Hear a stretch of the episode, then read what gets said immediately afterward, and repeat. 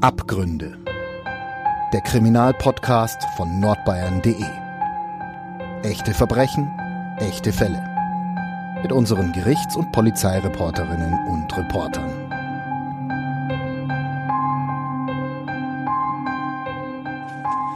Hallo und herzlich willkommen zu einer neuen Folge Abgründe, dem True Crime Podcast von nordbayern.de. Mein Name ist Lena Wölki und wie immer sitze ich hier mit unserer Gerichtsreporterin Ulrike Löw. Hallo Lena. Hallo. Uli, wir sprechen ständig über die schlimmsten Verbrechen. Und da habe ich mich gefragt, glaubst du eigentlich, dass jeder und jede zum Mörder oder eben zur Mörderin werden kann? Ja. Ja. ja. Also ich glaube tatsächlich, dass das Potenzial, einen anderen Menschen umzubringen, in uns allen steckt. Also jetzt stell dir mal vor, du kommst heute Abend nach Haus zum Beispiel und mhm. dein Partner liegt jetzt in flagranti mit einer anderen auf dem Sofa. Und jetzt hast du vielleicht am Nachmittag noch eine Flasche Wein besorgt, schönes Abendessen vielleicht geplant und jetzt stehst du da mit einer Flasche Wein in der Hand. Dein Ach so, die ist noch nicht getrunken. Nein, nein, nein. okay. So, jetzt mhm. stehst du da und siehst deinen Liebsten da auf dem Sofa und hast die Flasche Wein in der Hand und bist total verletzt mhm. und ja. Ja, ich stell, ich versuche es mir gerade vorzustellen, ja. Also was ich damit sagen will, ist, ich glaube, dass so eine extreme Emotion, wie jetzt hier Wut mhm. oder auch Existenzangst, angenommen, man verliert völlig zu Unrecht seinen Job, wird wegen einer Tat beschuldigt, die man gar nicht begangen hat oder irgend sowas ist furchtbar verletzt, äh, gekränkt und findet keine Genugtuung. Also ich glaube, solche Emotionen können schon ausschlaggebend sein, dass man dann im falschen Moment sozusagen durchdreht. Mhm. Mm, glücklicherweise kommen wir, du heute Abend natürlich auch nicht, ähm, in so eine Situation, dass dieser innere Kampf dann zwischen Vernunft und negativen Gefühlen überhaupt stattfindet. Aber das wären jetzt natürlich auch nur die Taten, die halt emotional getrieben sind, also ja. Totschlag. Aber du hattest ja zu Recht gefragt, glaube ich, dass man zum Mörder, Mörderin werden kann. Und das traue ich dann tatsächlich einen eiskalten Mord, zum Beispiel aus Habgier geplant oder begangen. Das traue ich tatsächlich den allerwenigsten Menschen zu oder die Erbtante einfach heimtückisch zu vergiften oder eine Bergwanderung, willst dich von deinem Typen eigentlich trennen und denkst dir, hm, nee, der Aufwand ist mir zu groß, stoße ich ihn da mal vom Felsen, erbe ich auch noch. Das ist ein ganz anderes Kaliber natürlich. Also diese ja. Art von Heimtücke, das traue ich nicht jedem zu. Und nee, du? Nee, ich auch nicht. Also du hast ja zu Recht den Unterschied zwischen Totschlag und Mord gemacht. Und wenn man es jetzt wirklich rein auf Mord bezieht, boah, das ist schon nochmal eine andere Nummer, ne? Also da, da hast du in der Regel irgendwas geplant oder äh, es gibt irgendein anderes Merkmal, dass der erfüllt werden muss und beim, also das ist es ja nicht, wenn du jetzt jemanden im Flagranti erwischt, das glaube ich kann schon, ich sage jetzt nicht jedem passieren, aber ich glaube, da ist die Schwelle schon eher so niedriger, dass man die auch vielleicht aus Versehen übersteigt. Mhm. Aber es ist schon ein interessantes Thema, also wenn man so länger drüber nachdenkt. Ja, ich meine. Frage ich mich, was passieren müsste, dass, äh, dass so ein 0815 Mensch praktisch Gefahr laufen würde. Ja, das finden ja auch Kriege statt. Mhm. Also da beteiligen sich ja auch nicht nur ein Dutzend, sondern immerhin die halbe Bevölkerung tatsächlich dann ja im aktiven Dienst. Mhm. Das würde ja nicht funktionieren, wenn wir alle nur äh, zart beseitigt wären. Dass im Anschluss nachkriegen ganz häufig Menschen posttraumatische Belastungsstörungen haben und mit ihren Kriegserlebnissen nie abschließen können. Das spricht ja eigentlich, finde ich, gerade für die These, dass die allermeisten Menschen eben keinen Mord begehen können, ja. weil sie mit den Folgen nicht fertig werden. Ja, ich meine, tief in uns drin könnte es schon irgendwie verankert sein, einfach dadurch, wie die Menschen vor Hunderten und Tausenden von Jahren irgendwie waren. Also da musste man ja überleben und da mhm. musste man sich vielleicht auch über Grenzen hinweg begeben. Aber ja, äh, denkt doch auch gerne mal zu Hause drüber nach, was passieren müsste, dass ihr hier zum Mörder werdet. Ja, oder schreibt uns einfach mal. Ja, Instagram, Abgründe. Genau. Crime. Genau. Also wir halten fest, es gibt immer einen Unterschied zwischen einem eiskalten Kalkül und einer Emotion, Eifersucht, Hass, Neid. Und es gibt natürlich auch Taten, bei denen ein emotionaler Hintergrund herrscht. Und dann, da fällt mir jetzt was ein ähm, da fällt mir jetzt tatsächlich ein Beispiel ein einer Täterin, die die Tötungshandlung akribisch geplant hat, aber die Ausführung und der Hintergrund war extrem emotional und das ist jetzt auch eine Tat, mit der man fast äh, sympathisieren kann, also nicht ich will jetzt hier nicht um Verständnis werben oder so, nachvollziehen kann, im emotionalen Sinn meine ich, aber natürlich entschuldige ich die Tat nicht. Aber das Beispiel ergänzt, was wir gerade äh, gesprochen haben, nämlich ich denke an Marianne Bachmeier. Hm. Ja in den 80er Jahren. Die ja. Mutter, die Tochter wurde entführt und dann kam es zum Prozess gegen den Entführer. In Lübeck spielte das damals übrigens, hat sie dann 1981 den Mörder ihrer Tochter im Gerichtssaal erschossen. Das war eine Tat, die hat sie damals über Wochen vorge vorbereitet, also wirklich akribisch geplant. Und mir fällt die Tat jetzt glaube ich, deshalb ein, weil erstens das Verbrechen, über das wir heute sprechen wollen, in dieser Zeit spielt mhm. oder seinen Anfang nimmt. Und ich damals eben ein Kind war und ich kann mich ganz gut erinnern, dass dieser Fall Marianne Bach-Meyer bei uns zu Hause großes Thema war. Ja, ich kann mich auch an den Fall erinnern. Ja, wie du schon sagst, also, man, also ich weiß nicht, ob man hier um Verständnis äh, werben sollte, aber man kann zumindest den, die Gründe eher nachvollziehen als bei den meisten anderen Verbrechen, würde ich sagen. Genau. Ja, ich meine, wir haben das jetzt schon oft genug erlebt. Jeder Mord hat irgendwie sozusagen eine Vorgeschichte. Also wir hören ja jede Woche von Morden und die Motive sind immer irgendwie anders gelagert. Zum Beispiel Angst oder äh, in dem Fall Existenzangst, weil, wie du schon vorhin gesagt hast, jemand seinen Job verloren hat. Aber anders als jetzt hier bei der Marianne Bachmeier gibt es eben auch Beweggründe, die man jetzt nicht wirklich sofort nachvollziehen kann. Und da finde ich, also für mich zumindest, und ich glaube für dich auch, ist Habgier echt so ein, so ein Beispiel. Absolut, absolut. Und Gier ist auch unser Thema. Die Gier nach Geld, hat nämlich auch den Mann getrieben, über den wir heute sprechen. Und das sind natürlich jetzt genau, um den Bogen nochmal zu schließen, die Motive für den Mord, die wir eben nicht jedem zutrauen, also ganz genau genommen nur wenigen Menschen. Diese Geschichte, die wir heute erzählen, die ist wirklich eiskalt. Und die Morde, also es werden tatsächlich mehr, sind akribisch geplant und absolut skrupellos. Und zwar sprechen wir heute über einen Arzt, wir nennen ihn Sebastian R. Der Name ist wie immer natürlich verfremdet. Und dieser Sebastian R. hat zwei Doktortitel. Er ist ein ehemaliger Stabsarzt der Bundeswehr und er ist ein alter Herr der angesehenen Erlanger Studentenverbindung Germania. Die Verbrechen, die er begangen hat, die sind so schlimm, dass ihm das Gericht später sogar das Recht entzieht, jemals wieder den Beruf des Arztes überhaupt auszuüben. Und das gilt auch für den Beruf des Zahnarztes, denn er ist also außerdem auch noch Zahnarzt, also Dr. Med und Dr. Dent. Er hat beide Studiengänge mit einer Promotion abgeschlossen, also Dr. Doktor. Und weil bei seinem Mord auch, also bei einem seiner Morde noch ein Wohnmobil eine Rolle spielt, wird ihm dann später, er wird viel, viel später erwischt, auch die Fahrerlaubnis entzogen. Also der Führerschein wird ihm weggenommen. Das heißt, er darf auch nicht mehr Auto fahren. Also Führerschein weg und ein lebenslanges Berufsverbot, das hört man jetzt auch nicht äh, jedes Mal. Das ist schon irgendwie ein bisschen krasser. Und das lässt natürlich auch Rückschlüsse äh, auf die Skrupellosigkeit und die Umstände der Tat zu. So ist es. Der Mann saß 25 Jahre im Gefängnis.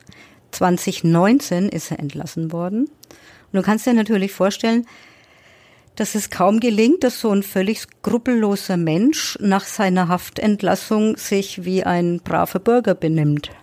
Nee, kann ich mir tatsächlich nicht wirklich vorstellen. Also zumindest haben wir schon von genug Beispielen gehört, wo es eben nicht so war. Und er muss ja arbeiten, also er braucht Geld und irgendwie muss auch sein Leben weitergehen.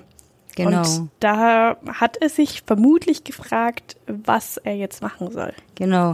Nach seiner Haftentlassung, also wie gesagt im Jahr 2019, arbeitet er als Lkw-Fahrer und auch das Berufsverbot ähm, als Mediziner oder medizinische Tätigkeiten auszuüben. An das hat er sich auch nicht gehalten. In der Corona-Zeit stand er nämlich wieder vor Gericht und zwar im Amtsgericht in Erlangen, weil er als Impfarzt aufgetreten war. Und wie gesagt, das Recht, den Beruf des Arztes auszuüben, war ihm ja entzogen worden. Und er saß Vierteljahrhundert, 25 Jahre in der JVA in Straubing. Wegen dieser Impferei ist er noch mit einer Geldstrafe davongekommen und hat dann noch 1000 Euro an eine gemeinnützige Einrichtung bezahlen müssen. Ja, für die, die es nicht wissen, das Gefängnis in Straubing gilt als Hochsicherheitsgefängnis und da sitzen alle, die von einem bayerischen Gericht als Mörder oder als Totschläger verurteilt worden sind. Und er hatte nicht nur zwei Doktortitel, sondern er hat auch zwei Morde begangen. Genau. Es hätten mehr werden können. Dazu kommen wir aber noch. Ähm, es blieb bei zwei. Und aufgrund dieser Umstände firmiert er damals in der Presse auch als Doktor Doktor Mord. Sehr griffig. Ja.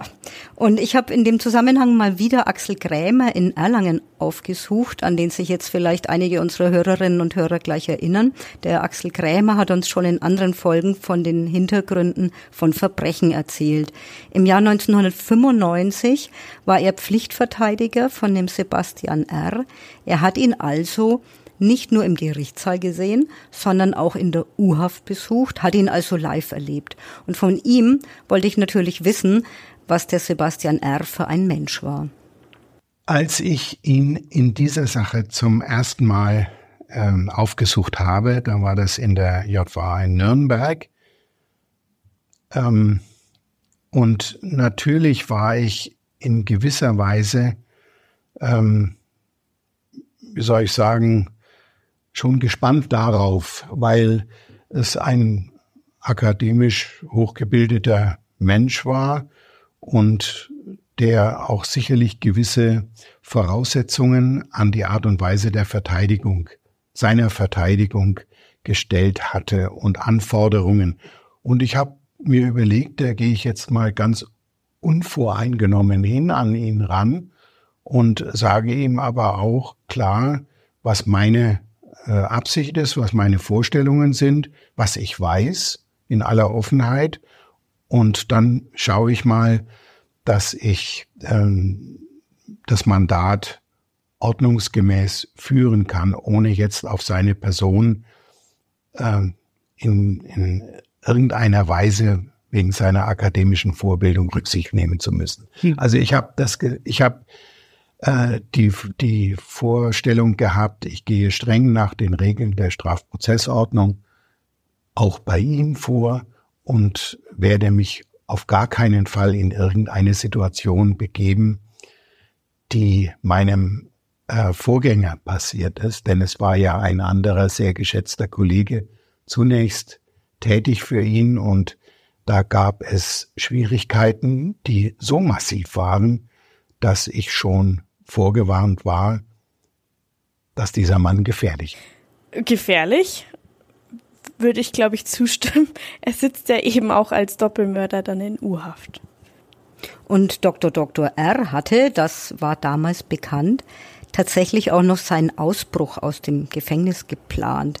Deshalb wurde auch der Herr Krämer überhaupt der Anwalt von dem Dr. Dr. R., denn den Vorgänger von dem ähm, damaligen Anwalt Krämer, den wollte der Dr. Doktor nämlich kidnappen, als Geisel nehmen und aus dem Gefängnis ausbrechen. Ich will das heute, das sind ja mehr als 25 Jahre vergangen, äh, will ich das aus meiner Erinnerung so schildern. Äh, der Kollege, der zuvor von ihm beauftragt war mit der Verteidigung, ein sehr guter und geschätzter äh, Rechtsanwalt aus dem hiesigen Raum, der sollte von dem ähm, Beschuldigten damals, von den Beschuldigten äh, tatsächlich als Geisel genommen werden, um sich selbst aus der Untersuchungshaft rauszupressen. Also er wollte ihn ganz offensichtlich bei einer Besprechung bedrohen, äh, angreifen. Er wollte ihn in Todesgefahr versetzen und damit drohen, sicherlich, ähm, um aus dem aus der JVA rauszukommen. Und das ist damals bekannt geworden und Da hat der Kollege natürlich das einzig Richtige gemacht, das Mandat sofort beendet. Und insofern äh, bin dann ich in die engere Auswahl gekommen und an den Herrn Dr. Doktor geraten. Ja, das fängt ja schon gut an. Er ist verdächtig als Doppelmörder, bedroht einen Kollegen und nun sitzt Herr Krämer mit ihm in der Zelle. Also ich weiß nicht, ob ich da mit so einem wahnsinnig guten Gefühl als äh, Anwalt da reingehen würde. Ja, ich hätte Angst. Ja, wahrscheinlich wäre es Angst. Ich hatte keine Angst, aber ich war gewarnt, wollen wir das mal so sagen. Ich hatte keine Angst, weil ich wusste, dass die JVA entsprechende Vorkehrungen getroffen hatte, mich zu schützen. Also ich kann mich dran erinnern, es waren zwei Beamte vorgesehen, die bei der ersten Besprechung mit mir im Besprechungszimmer sein sollten. Äh, das habe ich abgelehnt und habe gesagt, nein, also so kann ich kein Vertrauen herstellen zu ihm. Und ich fühle mich auch jetzt nicht so ängstlich und äh, auch bedroht. Er hat keinerlei äh, Dinge gegen mich ausgestoßen oder so. Allerdings war ich damit einverstanden, dass diese beiden äh, Justizvollzugsbeamten vor der Tür äh, standen. Das heißt, wir hatten ein Zeichen vereinbart. Wenn irgendetwas passieren sollte, dann hätten die sofort die Tür geöffnet und eingegriffen. Also ich habe mich sicher gefühlt. Es war auch in der Folgezeit so, dass die äh, Leitung der JVA immer ähm, mindestens einen Beamten abgestellt hatte, der draußen vor der Tür stand und in sicherem Abstand, so dass nicht mitgehört werden konnte, ähm, ähm, einsatzbereit zur Verfügung stand. Also ich habe mich nicht bedroht gefühlt, ich habe mich auch nicht ängstlich gefühlt. Ich muss sagen, ich war aber gewarnt und ich war vorbereitet. Damit, das muss man sich jetzt ja wirklich mal vorstellen, beginnt dieses Mandat höchst ungewöhnlich. Und auch die Hauptverhandlung steht ja unter genau diesem Vorzeichen. Und dann noch diese Vorwürfe, zwei Morde. Also Doppelmord ist nicht häufig. Und dazu kommt noch, unser Dr. S. sah übrigens blendend aus. Also ich habe Fotos gesehen in der Akte von dem Herrn Krämer. Und der Typ, der einem da entgegen lächelt, Dr. Dr. R., ich würde mal sagen, der wirkt wie James Bond. Also der hat ein richtiges Blendermetlachen, der hat richtig schöne Zähne, braunes, welliges, volles Haar, so ein richtiger Sonny Boy. Also der Typ fällt auf. Ja, er war äh, sozusagen so eine Art Frauenheld. Ja, und wie? Mit, auch hier mit wenig Skrupel ausgestattet übrigens. Also er ist verheiratet und hat aber gleichzeitig natürlich eine Geliebte nach der anderen, lässt nichts aus, hat einen weißen Mercedes, in dem mhm. man natürlich selber auch besonders ja. gut zur Geltung kommt. Und mit diesem weißen Mercedes fährt er durch die Gegend, lebt auf ganz, ganz großem Fuß, gibt den Playboy und war wohl wahnsinnig charismatisch, also sehr, sehr freundlich, sehr, sehr eloquent, letztlich der geborene Betrüger und hat aber auch unterschiedlichste Persönlichkeiten gehabt, also immer wieder neue Facetten von sich gezeigt. Er wirkte auf mich ähm, eine hochinteressante Persönlichkeit, eine äh, Persönlichkeit, die sehr, sehr viel erlebt hat, die vielschichtig tätig war. Und er war auch sehr sprunghaft. Also er hat auch in seinem damaligen ähm, Lebenslauf hatte er Ereignisse, die mich dann doch irgendwo stutzig gemacht haben. Also das gibt's ja eigentlich nicht, dass man bei der Burschenschaft mit vollem Herzen den Degen schwingt und fechtet und andererseits für den militärischen Abschirmdienst im Kommunistischen Bund Westdeutschland auf Vorstandsebene tätig ist, also als Agent. Und das hatte er mir ja damals auch alles erzählt, dass er ein äh, Angehöriger des MAD sei und dass er da große Seilschaften habe und so weiter und so weiter und Verbindungen, die ihm auch Glauben gemacht haben, dass er sehr schnell aus der U-Haft wieder rauskommt. Also das ist vielleicht dann nochmal später zu erörtern. Aber ähm, wenn ich mir überlege, er sitzt im Vorstand des Kommunistischen Bundes Westdeutschland oder an, an, hoher, an hoher Stelle und ist dort eingeschleust worden, um diese Organisation auszuspionieren und irgendwelche Dinge dann da weiterzugeben und die zu verraten, dann muss ich mir doch mal überlegen, was muss ich für ein Mensch sein? Einerseits straff organisierter Burschenschafter mit hohen Idealen und so weiter und andererseits dann in dem KBW, im Kommunistischen Bund Westdeutschland, Dinge von mir zu geben, die ja genau das Gegenteil dessen sind. Also das hat mich schon hellhörig gemacht. Also da muss ich sagen, das waren so die ersten Momente, wo ich mir überlegt habe, also hoppla, was ist denn da? Und dann kamen natürlich auch die Dinge so allmählich, äh, die sich dann aneinandergereiht haben,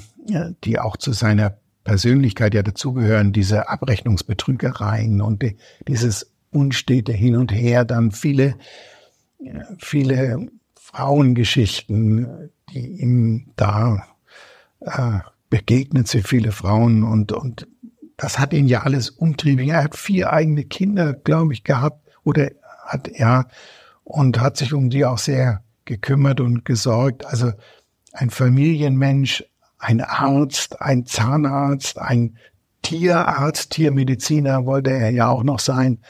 Und äh, dann militärischer Abschirmdienst, dann diese, diese ganzen Vielschichtigkeiten, die haben mich schon interessiert, aber auch stutzig gemacht. Und da habe ich mir gesagt, ja, das Mandat, das übernehme ich wirklich gerne und äh, da versuche ich mich auch so einzubringen, wie es im Rahmen meiner Möglichkeiten dann tatsächlich auch geschehen ist.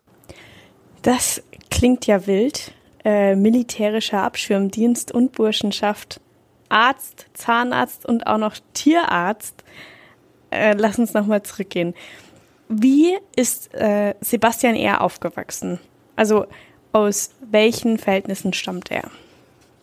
Ja, zu dieser Biografie könnte man jetzt natürlich denken, Adel oder irgendwas.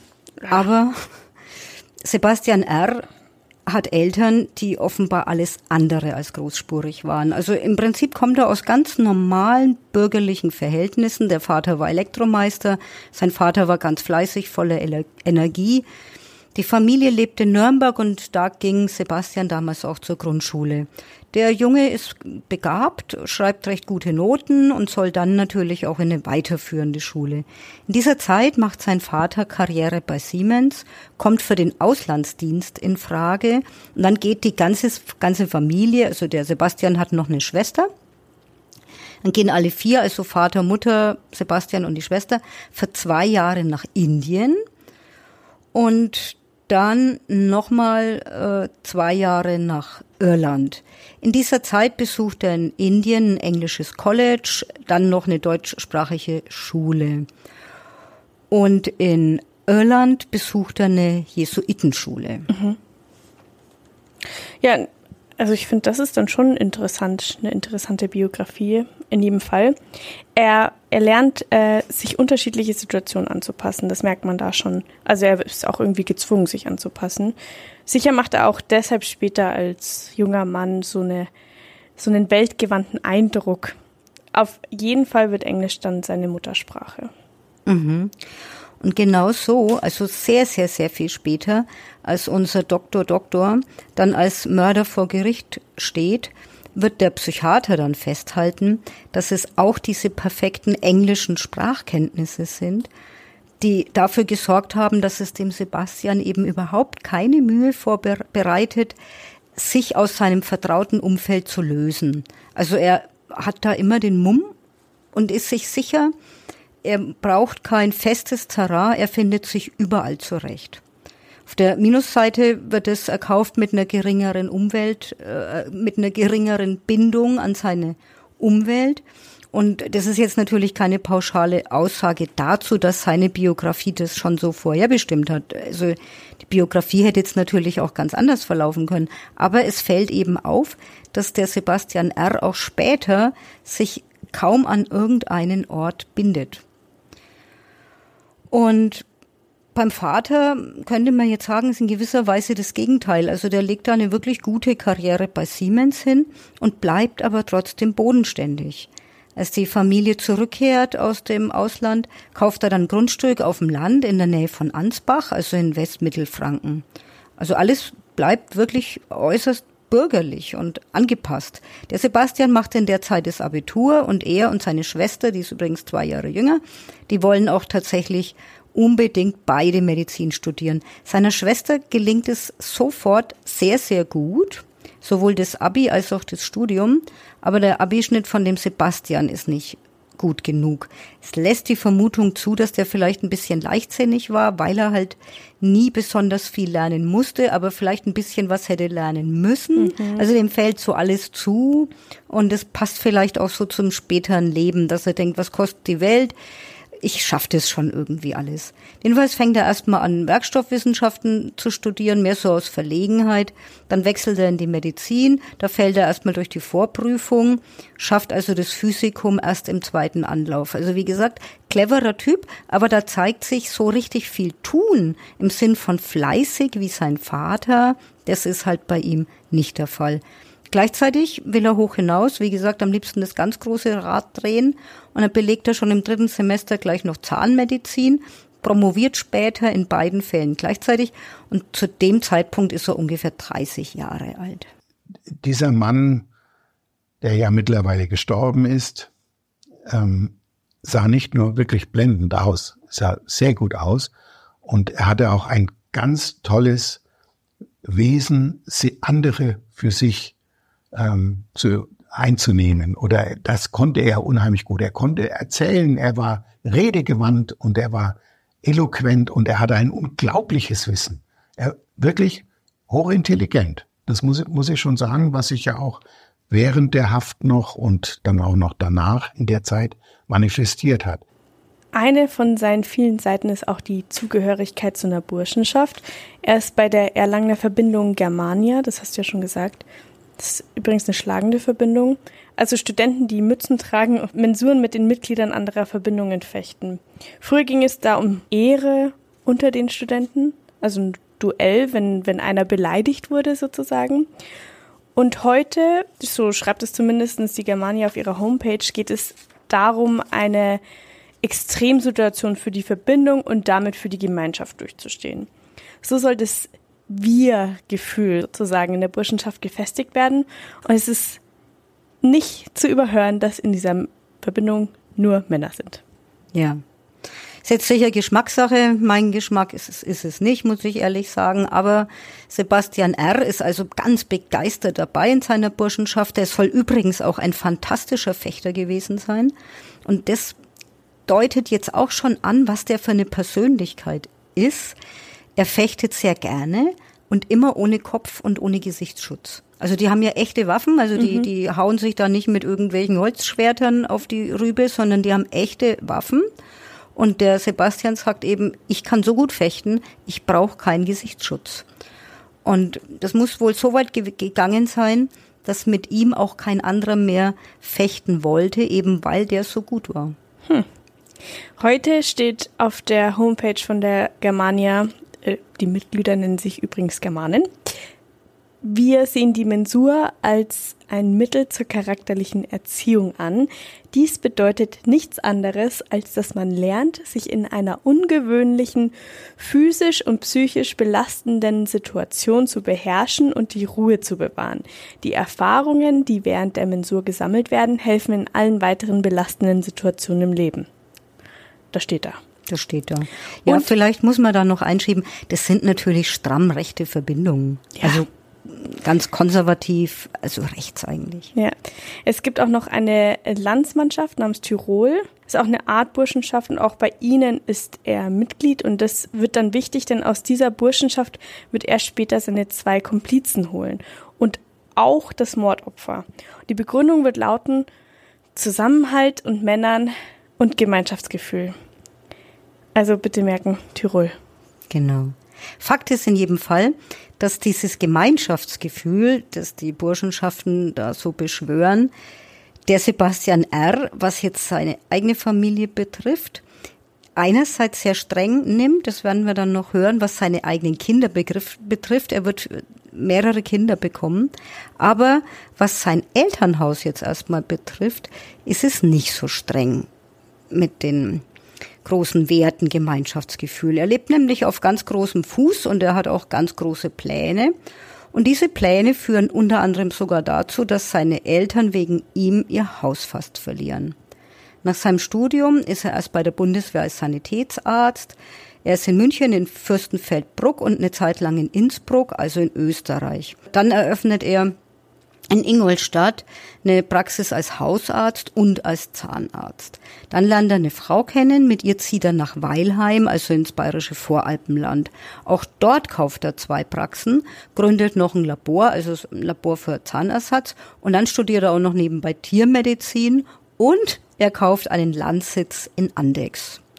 Ja, Andex übrigens, äh, manche kennen äh, diese Gemeinde im Landkreis Starnberg vielleicht auch als berühmten Wallfahrtsort. Hier gibt es übrigens auch das Benediktinerkloster Andex. Bekannt ist das für Bier, also für Andexer Bier und auch die Molkerei Andex, eine Biomolkerei, ähm, die ist sehr bekannt. Und insgesamt klingt das jetzt nicht unbedingt nach dem günstigsten Ort, um einen Landsitz zu erwerben. Genau, also das war jetzt wirklich nicht billig hier und ich glaube, man kann sich das jetzt alles vorstellen, dass der alles andere als, als ein günstiges oder bescheidenes Leben führt. Nämlich um seine Pläne jetzt zu realisieren, leiht er sich dann von seinen Eltern richtig viel Geld. Sein Vater setzt das Haus als Bürgschaft ein und tatsächlich lässt der Sebastian seine Familie eben im Stich. Das Elternhaus steht dann zur Versteigerung und nur weil ein anderer Verwandter einspringt, ist es ihm zu verdanken, dass die Eltern das Haus nicht verlieren. Der springt nämlich ein und zahlt die Schulden. Und vielleicht werfen wir hier nochmal einen Blick in die Zukunft und schauen drauf, was der Psychiater später in seinem Gutachten feststellen wird. Der hat nämlich den Sebastian R. als wirklich nie zufrieden und ständig rastlos beschrieben. Also er ist immer so auf der Suche und selber sieht er sich als Mensch, der sich auch ganz viel abverlangt, der unheimlich große Einsatzbereitschaft tatsächlich zeigt, ist immer mit Freude bei der Sache, interessiert sich für wahnsinnig viele Themen und baut dann alles eben systematisch auf, was er sich vorgenommen hat. Also ich meine, es gehört ja natürlich wahnsinnig viel dazu, Medizin und Zahnmedizin zu studieren und noch nebenher Tiermedizin und zu promovieren. Also wir haben es ja jetzt nicht mit einem Hochstapler zu tun, der nur große Pläne hat. Er ist ja auch tatsächlich in der Lage, äh, mit großer Kondition enormes zu leisten und diese Talente und Begabungen, die entwickelt er immer weiter, aber es fällt halt trotzdem schwer, dass der Mann mal zufrieden ist. Mhm. Also immer höher, immer weiter und so weiter. Also und so betrachtet er sich als Mensch. Also er sieht da vor allen Dingen Leistungsgesichtspunkte, so als wäre es Leben ein Sportwettbewerb, habe ich mir irgendwann mal gedacht in der Recherche, wie bei den Bundesjugendspielen. Der will irgendwie alle fünf Minuten eine neue Ehrenurkunde haben und am besten Leute, die ihm zujubeln oder so. Und so heißt es dann auch im Gutachten so sinngemäß, dass der wenig realitätssicher ist und ständig eigentlich übers Ziel hinausschießt und trotz seiner hohen Begabung sich immer noch überschätzt und unangenehme Aspekte, die klammert er einfach aus. Er hat enorme Fantasie und ist in seiner eigenen Bedeutung eigentlich ständig übergeschossen. Also ich habe versucht, mir das bildlich vorzustellen, wie dieser Sunny Boy, der im weißen Mercedes da durch Westmittelfranken kurft und sich überlegt, ich habe zwei Doktortitel, ich bin so wichtig mm, und wohl offensichtlich auch immer ein ganz eloquenter, interessanter Gesprächspartner war. Und dann dachte ich mir, der hat sich vorgestellt, dass die Menschen klatschen, während er da, da vorbeiläuft. Mhm, ja? ja? Also das war so mein Bild von ihm. Und jetzt hat er als Mediziner, also wie gesagt, er betreibt zwei Praxen, ganz bestimmt nicht schlecht verdient, aber er will jetzt immer, immer noch mehr. Und jetzt hegt er nämlich den Plan Altenheim. Ach Quatsch, was sage ich? Er will natürlich mehrere Altenheim, ein Altenheim-Konzern sozusagen. Also er will mehrere Altenheime bauen. Ich halte ihn für absolut intelligent und sehr, sehr intelligent und ähm, ich weiß nicht, was da in ihm vor sich gegangen ist, aber er hat sich immer auch in so einer Art Arroganz, als etwas Besseres gefühlt als alle anderen. Er verstand es, äh, herabzuschauen. Und zwar strafend herabzuschauen. So, so. Noli tangere circulus meus. Bloß nicht mich berühren. Mit dir will ich nichts zu tun haben. Ich unterhalte mich nur ab einer gewissen Ebene mit den Leuten. Und ja, das war eine Befriedigung für ihn, doppelt promoviert zu sein, klar. Und ich weiß das, dass er ein unglaubliches Erfindertalent war. Er hat Erfindungen gemacht, er hat Zeichnungen, Patente eingereicht, noch und nöcher, noch und nöcher. Ich weiß gar nicht, wie viel hundert das waren, glaube ich, waren. Ähm, das zeigt, wie er auch immer wieder weiter an sich, an der Wissenschaft gearbeitet hat. Nach seiner Entlassung hat er auch Patente eingereicht, was mir da bekannt geworden ist, und hat versucht, Erfindungen äh, sich patentieren zu lassen. Ja, natürlich, sagen wir es mal so, wir brechen das herunter, immer auf der Suche nach der Geldquelle. Er war mit Sicherheit sowohl ein guter Arzt als auch ein guter Mediziner. Er war immer auf hinterher, perfekt zu sein. Die Perfektion ähm, war sicherlich ein großes Leitbild bei ihm. Er wollte immer der Beste sein. Ich habe also in der ganzen Zeit keinen Patienten oder ehemaligen Patienten von ihm gehört, der gesagt hat, er sei ein schlechter Arzt gewesen. Also er, der hat sich voll abgearbeitet und eingesetzt. Das hatte zur Folge, er hat gut verdient. Ja. Aber das hatte auch zur Folge, weil er ja in seinen Augen, in seinem ja fast Wahn, muss man sagen, gemeint hat, er sei der, der Überflieger, der Allerbeste, dass er auch große Immobilienprojekte machen könnte. Hauskauf da, Hauskauf da, dann Andex, ja, da gab es dann schon die ersten Probleme. Und was hat er gemacht in der Zeit? Er hat eben auch falsche Abrechnungen gemacht. Er hat gemerkt, dass er zum Beispiel Damals ging das noch. Patienten, die längst gestorben waren, behandeln konnte, die Rechnung einreichen konnte und er kriegte viele tausend D-Mark damals. Und das hat er abgespeichert und dann immer mehr verfeinert. Äh, klarer Abrechnungsbetrug hat ihm dann ja auch schweren Schaden zugefügt, aber er hatte eben diesen Drang danach, immer viel Geld zu verdienen. Nicht nur fachlich gut zu sein, sondern auch fürstlich entlohnt zu werden. Und da hat er das nicht angemessen ähm, vonstatten gehen lassen. Also er hat nicht seine Einkünfte seinen Ausgaben angepasst, sondern er hat einfach ein hohes Anspruchsdenken gehabt und seiner Familie wollte er auch immer darstellen, wie toll, wie groß und der doppelt promovierte Arzt, der lebt natürlich in einer Riesenvilla. Ob er sich die im Moment leisten kann oder nicht, das spielt zunächst mal keine Rolle. Er war der Meinung, er kann es sich leisten, er muss es sich leisten oder andere haben da notfalls zurückzustecken. Als er jetzt gemerkt hat, dass die Finanzierung nicht so glatt vonstatten ging, in diesem Moment kam er irgendwie auf die Idee, durch den Bau eines Altenheimes eine Rieseninvestition viel Geld zu verdienen da dann allen möglichen anderen Personen äh, Betätigungsfelder zu eröffnen und zu sagen, ja, pass auf, du kannst da eine, eine Physiopraxis einrichten, du kannst da ein Reisebüro einrichten. Alte Leute reisen gern, also machst du da dein Reisebüro rein. Ein wahnwitziger Gedanke, aber so war er. Und ich mein, dann hat er schon immer den fünften Schritt vor dem ersten gemacht ich könnte was sagen, er hat Mietverträge fürs Reisebüro oder so im Kopf gehabt. Ja, aber so, so war er. Nicht? Also immer, immer ein Sprung zu viel und immer überhaspelt und alles schnell und besser und zack. Und daran ist er letztendlich gescheitert. Ja.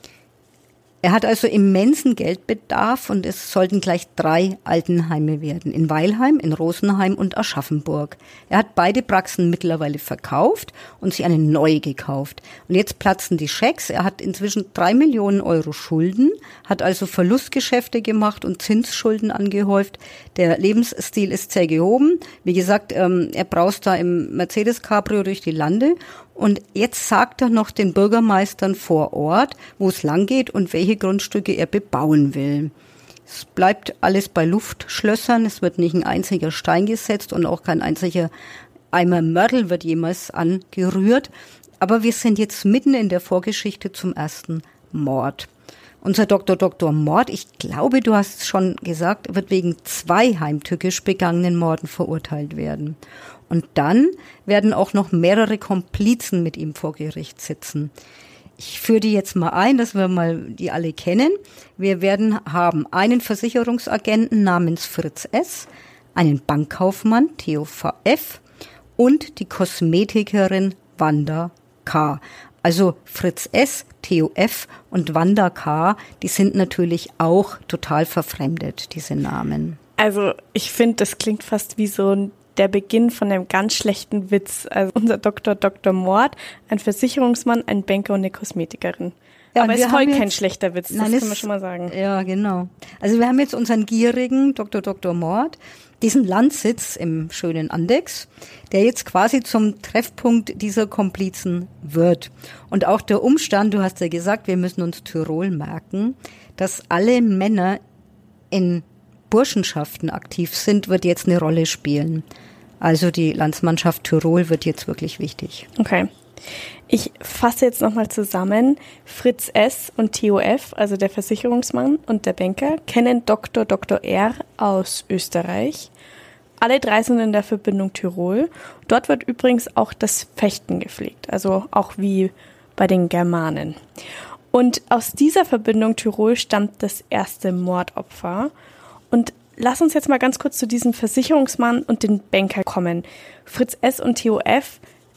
Was sind das für Typen? Wie kann man sich das vorstellen? Also unser Versicherungsmann Fritz S. steht im Grunde auch ganz gut da.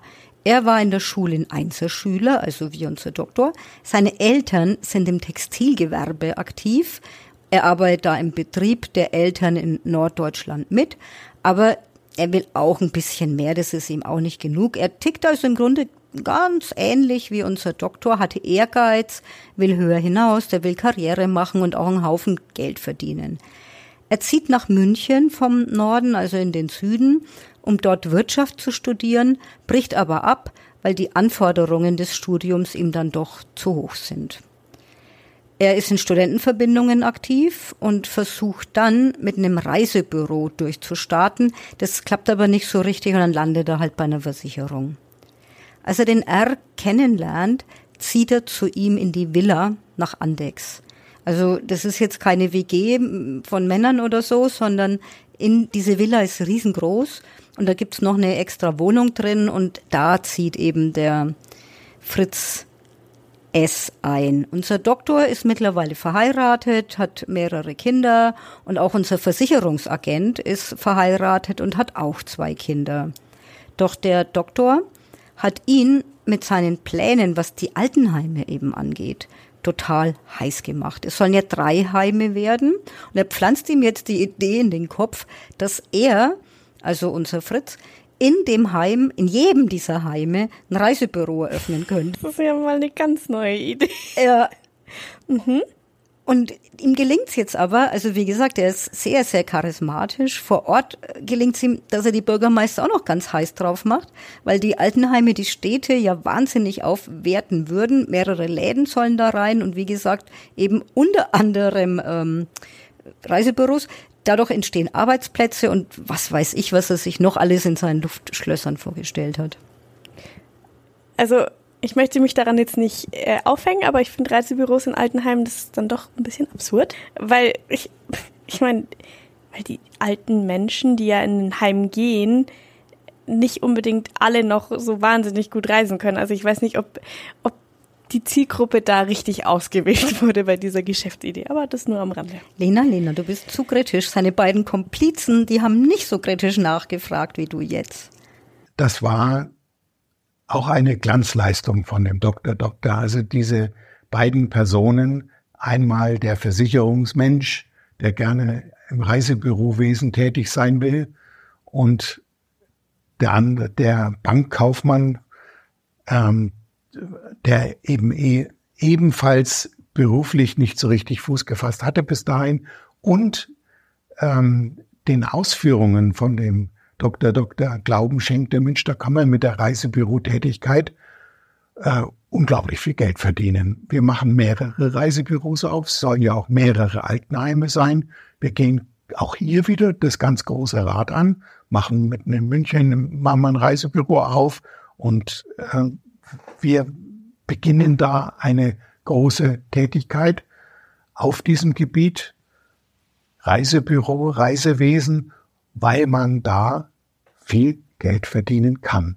Und da war ja noch nichts weiter von den Taten oder so irgendwo im Raume gestanden, sondern es war allein die Verlockung des Geldes, die beide dazu veranlasst haben, sich an den Dr. Doktor zu wenden oder nicht will ich sagen zu binden oder zu ketten oder so, sicherlich nicht. Der eine, der ähm, Versicherungsmensch, der zog sogar in die Einliegerwohnung ein, um ganz dicht am Geschehen zu sein und die Kooperation mit dem Herrn Dr. Doktor eben auch auf privater Ebene und wie auch immer sehr eng zu gestalten. Das ist ihm gelungen. Und der andere hat nicht dort gewohnt, aber war eben in dem ganz engen Zirkel mit dabei. TOF wirkt ein wenig hilflos. Der hat eine Banklehre gemacht, aber eigentlich war das auch überhaupt nicht sein Ding. Ähm, der hatte nämlich mal Kunstgeschichte studiert und als er dem Doktor und dem Versicherungsmann näher kennenlernt, ist er gerade arbeitslos, lebt also von seinen Ersparnissen und der Fritz S. hat zu diesem Zeitpunkt ja schon so ein kleines Reisebüro und da hilft er ein bisschen aus. Ich fasse jetzt nochmal zusammen. Wir haben zwei Männer, den Doktor und den Versicherungsmann, die beide unbedingt an Geld kommen wollen und natürlich an möglichst viel Geld. Sie planen die drei Altenheime und dann haben wir noch den Banker, der eher ein wenig hilflos wirkt. Aber jetzt auch nicht unbedingt irgendwas dagegen einzuwenden hätte, wenn es ihm mit am besten sehr wenig Aufwand auch gut gehen würde. Oder so kann man das, glaube ich, zusammenfassen. Ja, das gehört so zu seiner Persönlichkeit. Er hatte den beiden auch immer zu verstehen gegeben, das wird etwas ganz Großes und ihr seid die Ersten, die dabei sind. Ich bin also mehr im Hintergrund als der Spiritus Rector, aber die, äh, ihr seid dann nachher diejenigen, die da die Konzernleitung, hätte ich was gesagt, übernehmen. Also so müssen die Gespräche gelaufen sein. Ich war da nicht dabei. Ich habe nur hinterher gehört, was verschiedene Zeugen gesagt haben und was die beiden Mitangeklagten auch von sich gegeben haben. Ähm, ja, ähm, das war ein Punkt, wo der Doktor Doktor es übertrieben hat. Das war einfach zu viel. Ich weiß nicht, ob er das nicht selbst gesehen hat, dass er übertrieben hat. Aber er entwickelte eine unglaubliche Hektik. Er war nicht nur ein unruhiger Geist, sondern er war ja gar nicht mehr, also schlaflos, so kann man das ruhig sagen, irrte er immer mehr durch die Weltgeschichte, weil er äh, die, die Versprechungen oder die Vorhaben, was sich da in seinem Kopf abspielte, das wurde ja immer gigantischer. Das, ähm, Sie sparen es an, wie er mit dem Bürgermeister umgegangen ist, wo er gesagt hat, pass mal auf, was glaubst du, was deine Stadt hier für ein, eine Weltstadt wird, wenn da erstmal mein Altenheim steht? Ja, und dann hat er ja versucht, diesen Grundstückshandel mit der Stadt dann vonstatten gehen zu lassen. Die Stadt hat irgendwann gesagt, nee, nee, ist völlig überteuert, was du davor hat. Aber die ganzen, die ganzen Sachen hatten zur Folge, dass er sich immer mehr verschuldet hat. Also er hat Grundstücke gekauft und konnte die, konnte ja nicht mal die, die ersten Raten zahlen. Also das, was da gelaufen ist, hat nicht nur seine finanzielle Möglichkeit bei weitem überschritten, sondern ich meine auch, er hat es einfach tatsächlich nicht mehr gerafft. Er brauchte dringend jemanden, der ihm das alles ordnet, hätte gebraucht und nicht jemanden, der äh, nur das Interesse hat, sich selbst zu bereichern. Ja, also er hätte einen echten Berater gebraucht, der ihm das alles wieder einnordet und auf trockene Füße stellt. Also das, das wäre, ich glaube mal, dass in dem Moment es anfing bei ihm einfach zu überschlagen. Er, er hat keine klaren Gedanken mehr fassen können. Vielleicht hat er sich in dieser Situation, in den Monaten einfach überschätzt und ähm, er vielleicht hat er auch die eine oder andere Finanzierung vergessen. Jedenfalls, es kam da dann zum Desaster. Er war eigentlich total pleite. Also um es jetzt ganz kurz zu machen, es wird niemals eine Maurerkelle geschwungen, es geht niemals irgendwas voran. Das Einzige, was es gibt, ist ein Schuldenberg wegen aller Grundstückskäufe und Verkäufe. Es braucht also unbedingt einen Befreiungsschlag. Am besten wäre natürlich ein Lottogewinn oder ein Goldesel, aber so einen Goldesel, den hat der Dr. R. jetzt schon im Visier. Nämlich Gerd G. Gerd G. ist Student und ist auch in der Burschenschaft und zwar in Tirol. Diesen Mann hat unser Doktor in Österreich kennengelernt. Er hat ihn erlebt als schweren Alkoholiker und Dr. Doktor beschließt jetzt, den holen wir nach Andex. Er hat auch schon eine großartige Idee ausgeheckt, nämlich wir schließen auf den möglichst viele Versicherungen ab und dann kassieren wir eben, wenn er stirbt. Gut, aber wenn er sowieso stirbt, dann würden wir jetzt ja nicht von Mord reden. Richtig. Zu dem Zeitpunkt haben zumindest die beiden Komplizen, also der Versicherungsmann und unser Banker, wohl nur die Idee, dass der Gerd sowieso stirbt, weil er eben kranker Alkoholiker ist. Ob der Doktor R. das wirklich so gedacht hat, ich weiß es nicht. Aber in jedem Fall kommt eben diese Idee, ich stelle mir das so vor, dass die da in der Villa sitzen und sich über die Versicherung unterhalten und sich da wirklich in was in Rage reden, regelrecht. Also ihnen kommt jedenfalls die Idee, dass man den Gerd G. doch richtig gut versichern könnte, also sehr gut versichern könnte. Und praktischerweise ist ja unser Versicherungsfachmann Fritz S. an Bord. Ich denke, dass es unser Doktor Doktor war, der hier eine Möglichkeit erkannt hat und gedacht hat, das könnte was werden. Und dann allmählich auch bei dem ersten Mitangeklagten, beim Versicherungsspezi, sich dann wiederum der Kreis geschlossen hat. Menschenskinder, da könnte eine Zusammenarbeit ganz gut sein. Und dann kam eben der dritte Mitangeklagte ins Spiel. Ne? Also kurz gesagt, es war Doktors Idee. Die anderen beiden haben da sicherlich nie daran gedacht, also das glaube ich nicht.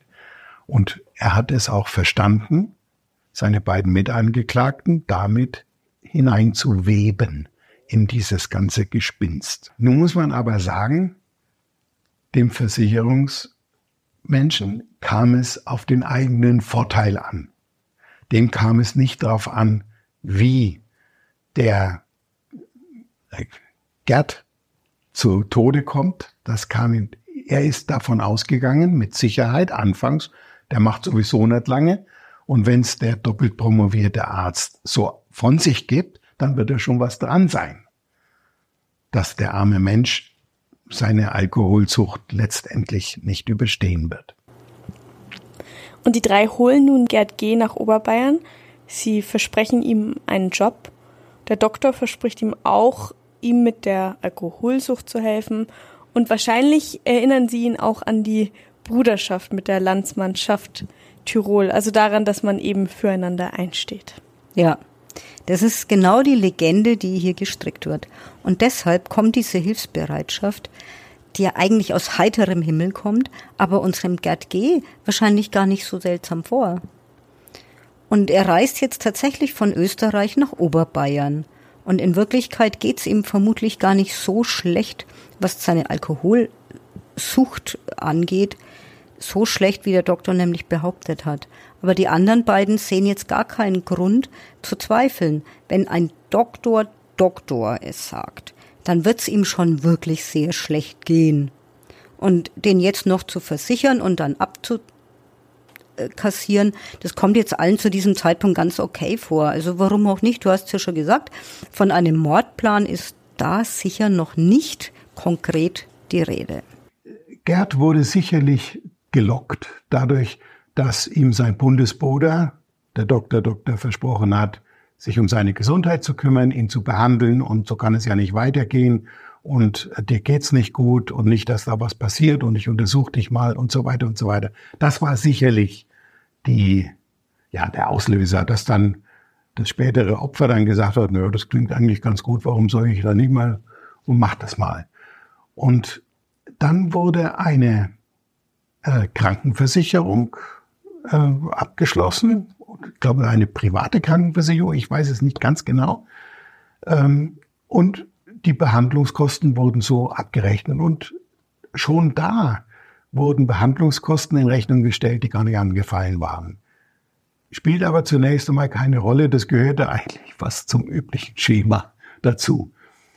Aber dann ging es so weiter, es wurde dann eine Ehefrau, die es gar nicht gab, versichert und behandelt. Und zwar intensiv behandelt. Da wurde auch abgerechnet. Und es entwickelte sich dann wohl daraus letztendlich etwas Größeres. Dann hat man sich gesagt, Mensch, jetzt Kinder, dieser Mann, der ist ja eigentlich todkrank, lebt nicht mehr lange, warum soll der nicht was Gutes tun, seinen, seinen Bundesbrüdern?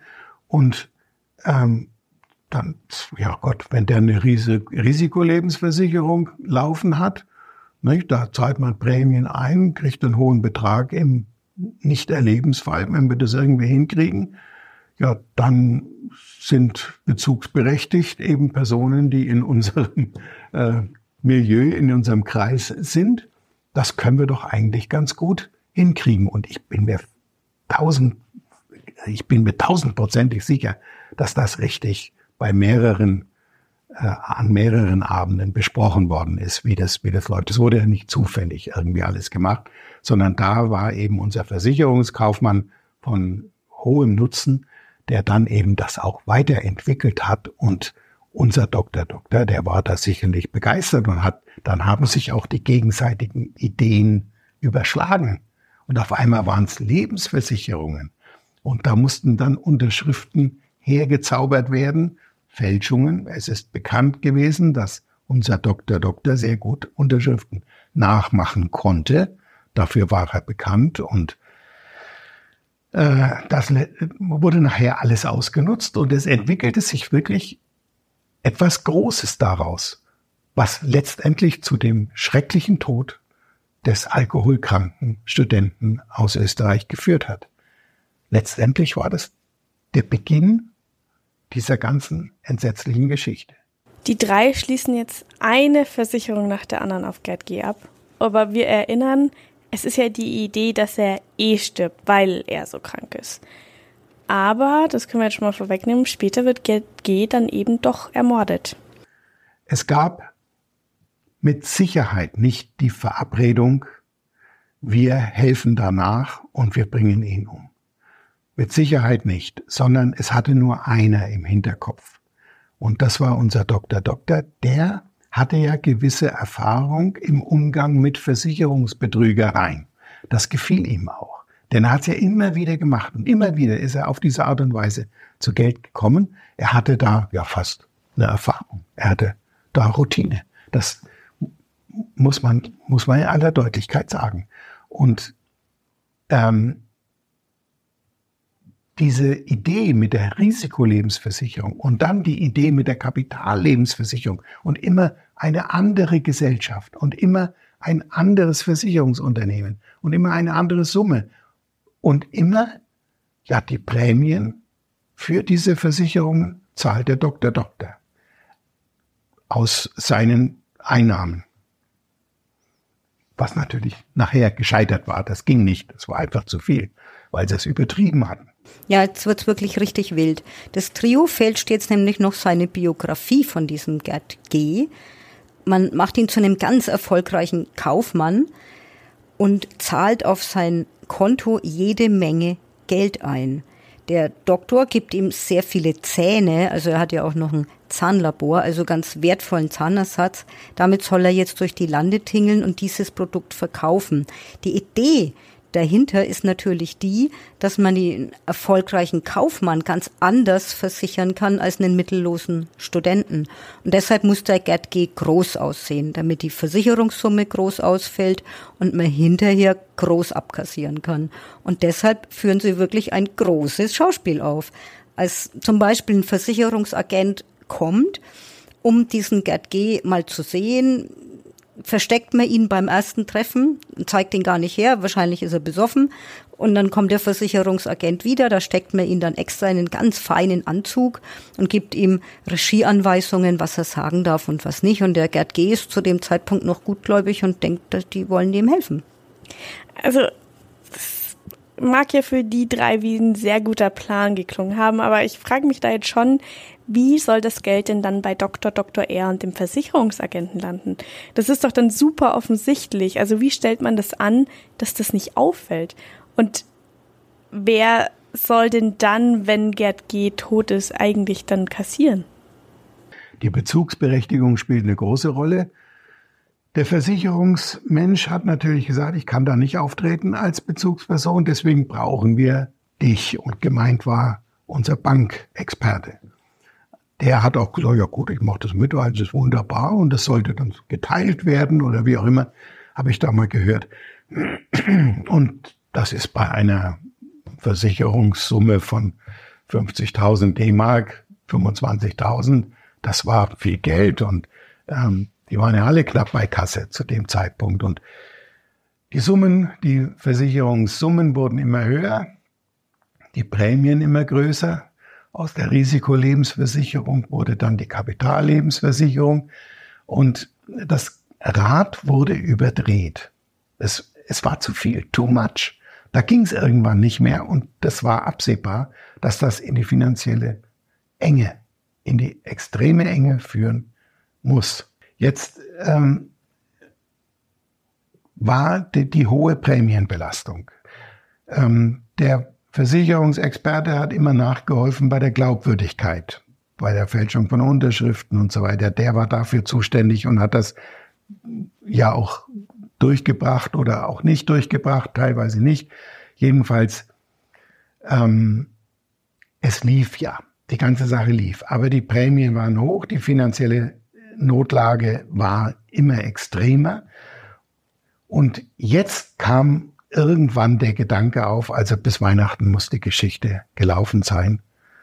Ähm, und man hat sich insgesamt wohl moralisch in Anführungszeichen darauf verständigt, weil ganz ist natürlich unmoralische Geschichte, aber darauf verständigt, der stirbt ja eh. Und dann helfen wir ein bisschen nach.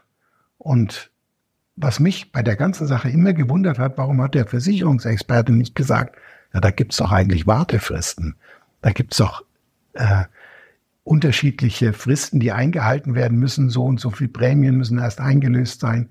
Und dann wird der Versicherungsschein rausgegeben und so weiter. Das muss doch eigentlich bekannt gewesen sein.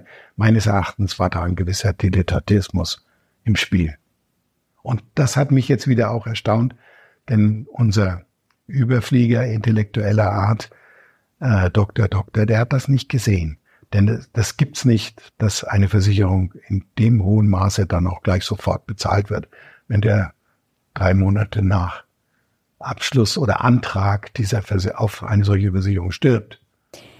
Es ist alles nicht ohne Schwierigkeiten. Versicherungen fordern ja auch Untersuchungen und ärztliche Gutachten. Sie wollen bei so hohen Summen sehen, ob ein Betroffener gesund ist. Um den Versicherungen den Glauben zu geben oder die in dem Glauben zu wiegen, dass das ein gesunder Mensch ist und so weiter, hat man ärztliche Bescheinigungen, Atteste und ähm, Untersuchungsergebnisse den Versicherungen gegeben, die unser Dr. Doktor unterzeichnet hatte und ausgefüllt hatte, also die ja allesamt nicht gestimmt haben. Ähm, das war auch für die damalige Tätergemeinschaft, ja, war das natürlich ein willkommener Punkt, dass also der Dr. Doktor eben die Möglichkeit hatte, derartige ärztliche Bescheinigungen auszustellen. Und bei den Versicherungsgesellschaften bestand ja kein Verdacht dahingehend, dass da vielleicht nachher der eine oder andere ja, geglaubt hat, dass da was nicht stimmt, das glaube ich, glaube ich sicher. Das muss aufgefallen sein. Es wurde ja auch nie etwas ausbezahlt. Also das muss man an dieser Stelle vielleicht mal sagen. Mit keiner einzigen Versicherung, und es waren ja sehr viele, äh, sind sie zum Erfolg gekommen. Auch wenn sie wirklich keine Mühen gescheut haben. Also unser Doktor hat den Gerd G. untersucht um eben hervorragende Untersuchungsergebnisse äh, zu schicken. Er hat sogar sein eigenes Blut ins Labor geschickt, um gute Werte für den versicherten G zu haben. Es werden Unmengen an Unterschriften gefälscht und wie gesagt, das Konto von dem Gerd G wird ordentlich aufgefüllt. In Wahrheit hat dieser arme Mann damals gerade mal 1258 Mark auf dem Konto gehabt, also knapp 600 Euro. Die hatte er von seiner Mutter aus Österreich überwiesen bekommen.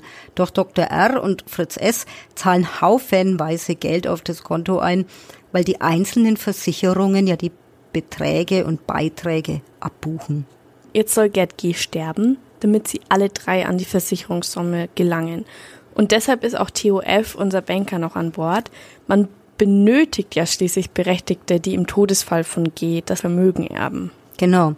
Der Theo, also unser Banker, der TOF, der hat ja hat auch noch behauptet, dass er haufenweise Anrufbeantworter an den Gerd G geliefert hat und deshalb ist er in einem Vertrag der Begünstigte, denn diese Versicherungssumme sollte dann dieses Geschäft später absichern.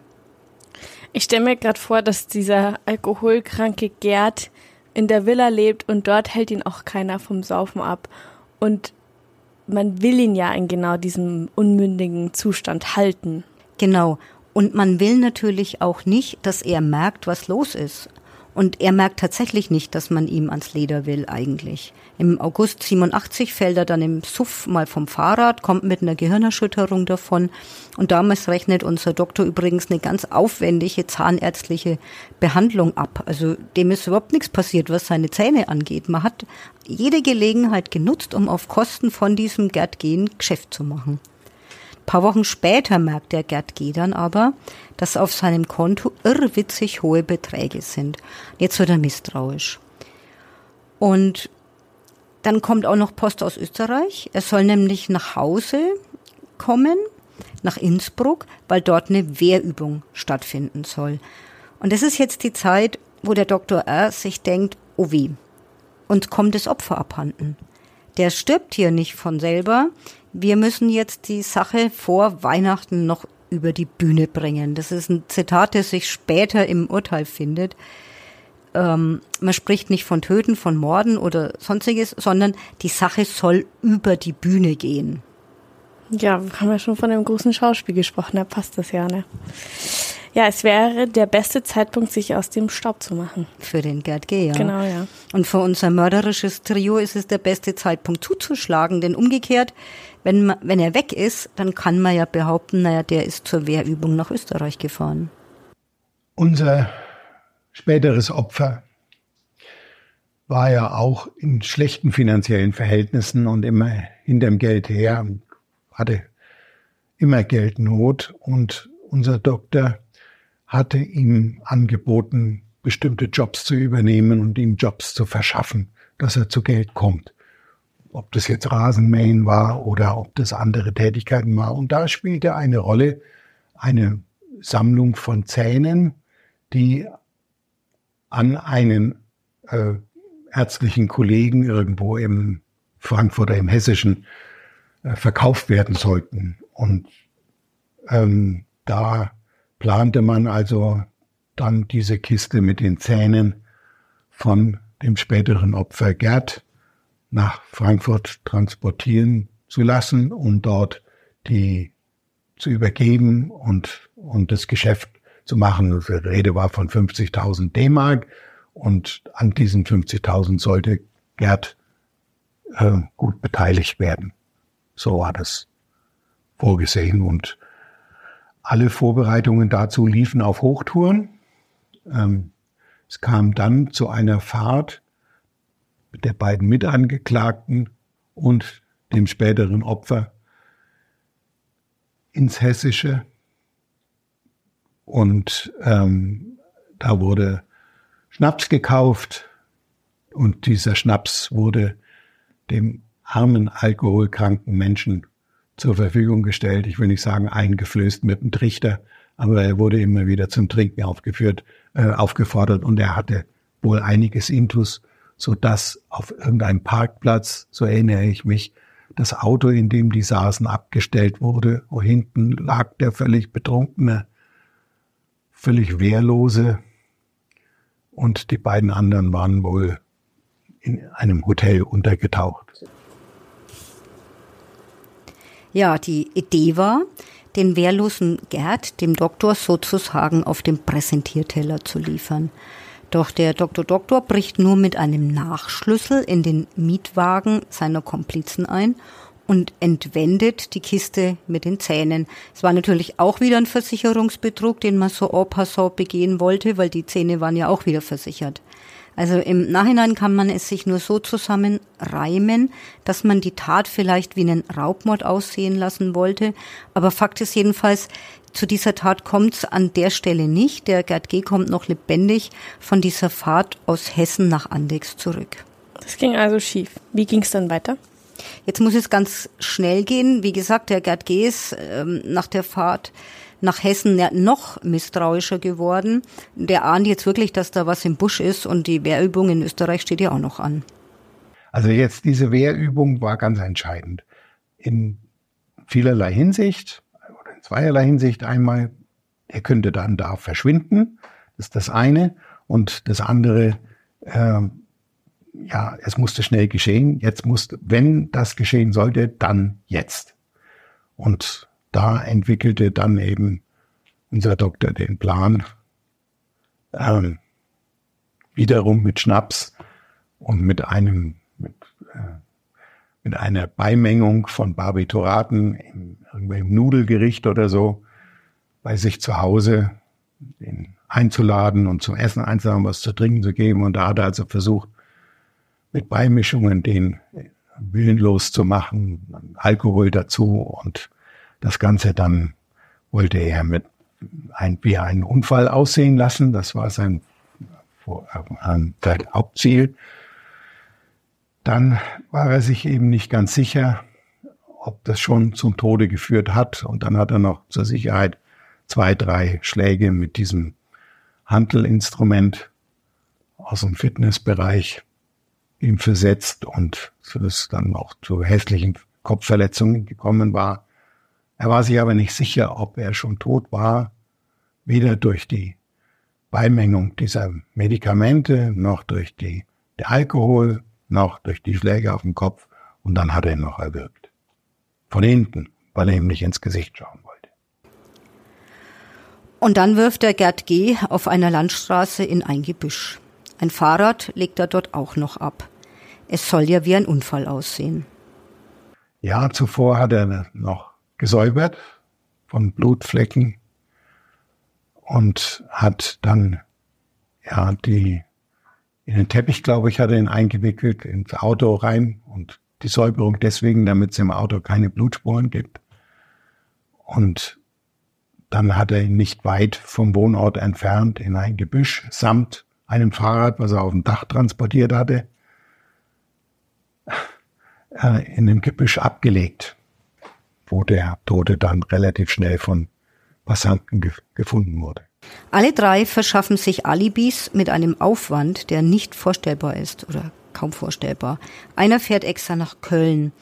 Der Doktor selber schickt seine Familie in ein Wochenendhaus und dort fährt er selbst auch hin. Dazwischen trifft er noch eine seiner Geliebten. Mit dieser Geliebten fährt er auch noch kurz ins Wochenendhaus zu seiner Familie und er trifft Unmengen von Leuten. Also im Klartext, er kalkuliert lieber damit, seine Affäre öffentlich zu machen, um sein Alibi nicht zu gefährden. Also er provoziert, wenn man so will, einen Skandal, aber damit ist aus seiner Sicht sein Alibi dicht.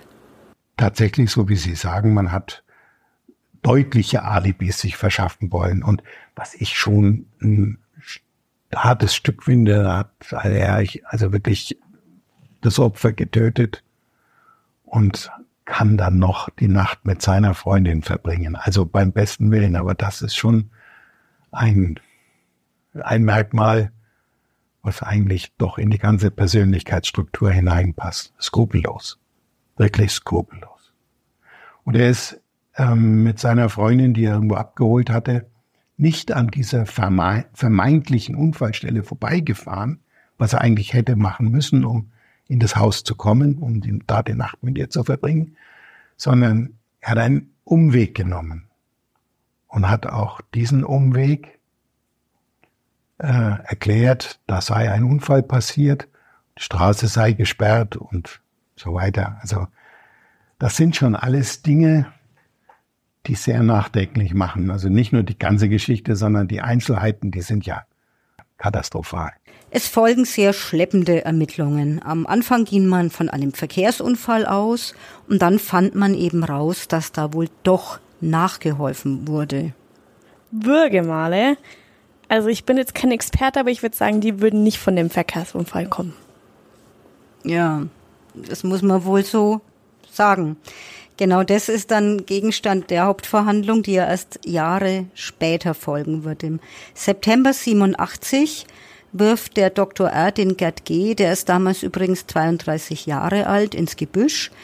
Im Jahr 96, also neun Jahre, neun Jahre später, später werden erst die Urteile verhängt werden. Aber also warum? Das ist ja nicht normal, sage ich mal, dass da neun Jahre dazwischen liegen. Tja, den Dr. Doktor verdächtigt man in Oberbayern in 80er Jahren eben nicht als Mörder. Er ist einmal festgenommen worden, vernommen worden, saß dann auch eine ganze Nacht bei der Polizei, aber die dortige Staatsanwaltschaft hat dann die Ermittlungen eingestellt. Man hat den Tatverdacht einfach nicht gesehen, trotz der abgeschlossenen Versicherungen. Also muss man sich jetzt auch noch mal ganz kurz vergegenwärtigen. Die Versicherungen sind auf die Ehefrau unseres Doktors abgeschlossen und auf den Banker. In der Villa des Doktors wohnt ein Versicherungskaufmann. Der Tote im Busch hat Würgemale. Und ganz sicher hätte man, wenn man nur genauer hingeguckt hätte, auch Lücken in den Alibis finden können. Es lag auf der Hand. Es gab äh, Motive, es gab Umstände, es gab Interessen, alle auf eine bestimmte Person hingedeutet haben. Und das war der Dr. Doktor und die Ermittlungen wurden eingestellt. Ja, wie geht's nun weiter? Die Ermittlungen wurden eingestellt, aber alle drei wissen zu diesem Zeitpunkt, dass ein Mord verübt wurde. Fritz S., unser Versicherungsmann, verkraftet es nicht, dass er an einem Mord beteiligt ist. Er geht für einige Wochen in eine Klinik. Im Urteil heißt es übrigens wörtlich, er begab sich in die Kurfürstenklinik in Bremen, da seine Nerven aufgrund seiner Beteiligung an dem Mord gelitten hatten. Aber das Leiden hält sich dann doch in Grenzen. Nach wenigen Wochen versucht nämlich äh, Fritz und die Ehefrau von Dr. Dr. R. an das Geld der Versicherungssumme zu kommen. Das klappt nicht. Weder schafft's die Ehefrau des Dr. R. noch schafft's der Banker Theo F. Im Oktober 87 setzt sich unser Doktor nach Australien und nach Irland ab. Kennt er ja schon aus seiner Kindheit.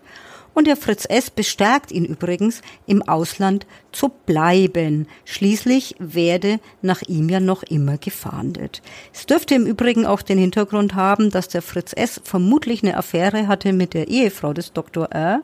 und nicht wollte, dass der wieder nach Hause kommt. Und für den Fall, dass die Versicherungen bezahlt hätten, hätten die ja ins Haus und Braus leben können.